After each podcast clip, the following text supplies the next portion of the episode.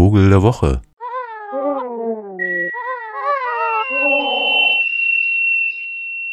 Ein Wunschvogel eigentlich, den ich gerne in diesem Jahr erleben würde oder sehen würde. Und das ist einer der schönsten Osteuropas. Die Rede ist vom sibirischen Kranich, wie er auf Englisch heißt. Auf Deutsch ist es der Nonnenkranich oder Schneekranich.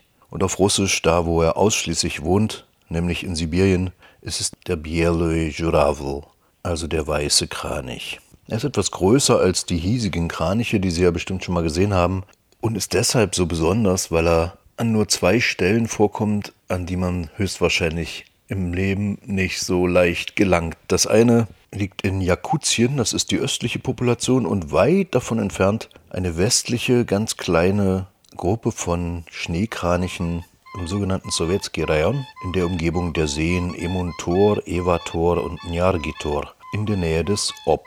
Das in der Tundralandschaft, also einer weiten Strauch- und Moos-Tundra, die über einen langen Winter natürlich von Eis und Schnee bedeckt ist und nur, ähnlich wie vielleicht vergleichbar in West- und Südwestgrönland, nur so ein paar Monate grün wird und in denen versucht dann der Schneekranich zu brüten. Das gelingt ihm auch nicht jedes Jahr, weil manchmal wird es eben nicht so schnell grün.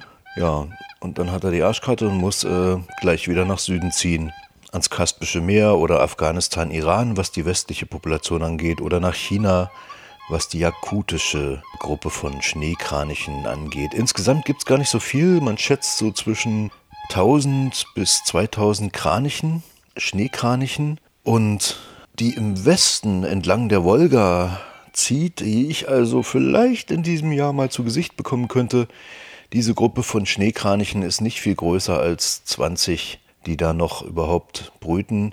Das hängt damit zusammen, dass sie sehr viel Platz brauchen. Also so Schneekraniche ganz im Nord Nordosten Russlands, da brauchen sie 10 Kilometer Abstand zwischen den einzelnen Nestern. Also ihre Territorien sind riesig und die verteidigen sie auch sehr aggressiv, obwohl sie als ganzkörperweiße Kraniche sehr zart aussehen mit ihrem roten Schnabel, roten Beinen und so einem Teil des Gesichtes auch ganz rot, der Rest ist weiß nur die Flügelspitzen schwarz, aber das sieht man gar nicht, wenn die stehen. Sehen sie also sehr edel und grazil aus und gar nicht, als würden sie voller aggressiver Bewegungen und auch Töne versuchen, ihre Konkurrenten aus dem Brutgebiet zu verscheuchen.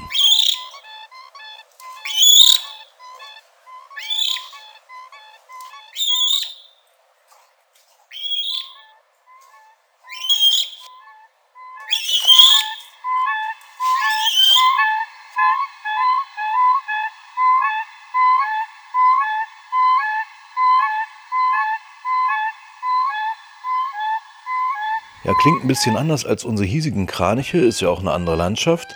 Trägt der Laut auch ein bisschen weiter als bei uns, denn da steht ja nicht viel im Weg.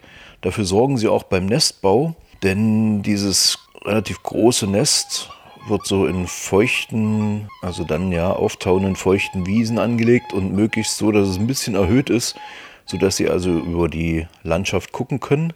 Schon aus anderthalb Kilometer Entfernung wird ein Mensch zum Beispiel als Störenfried betrachtet und dann verlassen die beiden schon das Gelege. Wenn da ein Hubschrauber ins Bild kommt, und das ist ja meist ja das einzige Fortbewegungsmittel in dieser Gegend, also wenn da tatsächlich das Eis schon taut, kommt man da gar nicht anders durch, dann tun sie so, als wäre das ein riesen Greifvogel und versuchen mit kaputten Flügel, also so Theaterspielen quasi, verleitend heißt das, die vom Nest wegzulocken, die Hubschrauber, die sie für monströse Greifvögel halten, höchstwahrscheinlich. Zumindest in Jakutien machen die das so. Ansonsten sind es äh, gemütliche Pflanzenfresser, verschmähen natürlich einen Frosch nicht, wenn sie ihn finden. Aber mein Gott, ich weiß nicht, ob Sie schon mal Bilder von so einer subarktischen Tundra gesehen haben. Da ist mit den Fröschen gar nicht so doll äh, weit her.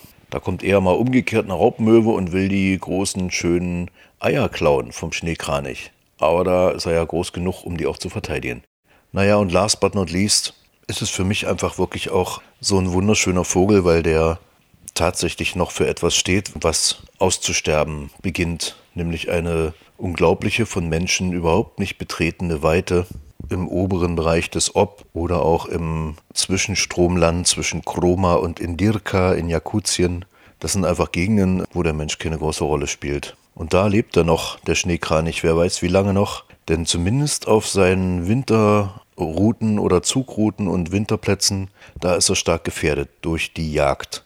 Denn äh, im Iran und Afghanistan wird auf alles geschossen, was so kranich groß ist, denn ne, großer Vogel, viel Fleisch und Jagd sowieso traditionell und so. Und in China wegen der Federn immer mal äh, gefangen. Natürlich ist er da vom Aussterben bedroht, auf internationalen roten Listen verzeichnet, aber ähm, da sagen sich die Dorfjäger, was sollen die Listen, wenn keiner da ist, der sie kontrolliert? Und wer weiß schon, dass ich die letzten 20 Schneekraniche und so. Also hoffen wir, dass die westliche Population noch erhalten bleibt. Ein Weilchen, auf das wir vielleicht nach Kasan an die Wolga reisend auf dem Zugwege zwei, drei dieser herrlichen Vögel erspähen und vielleicht sogar hören können.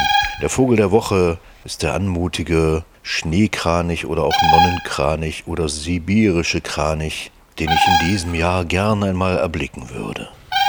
Lieber würde ich dafür natürlich durch 1000 Kilometer Moor laufen. Aber da kann man ja dann selbst gleich zum Schneekranich werden. Schöne Woche.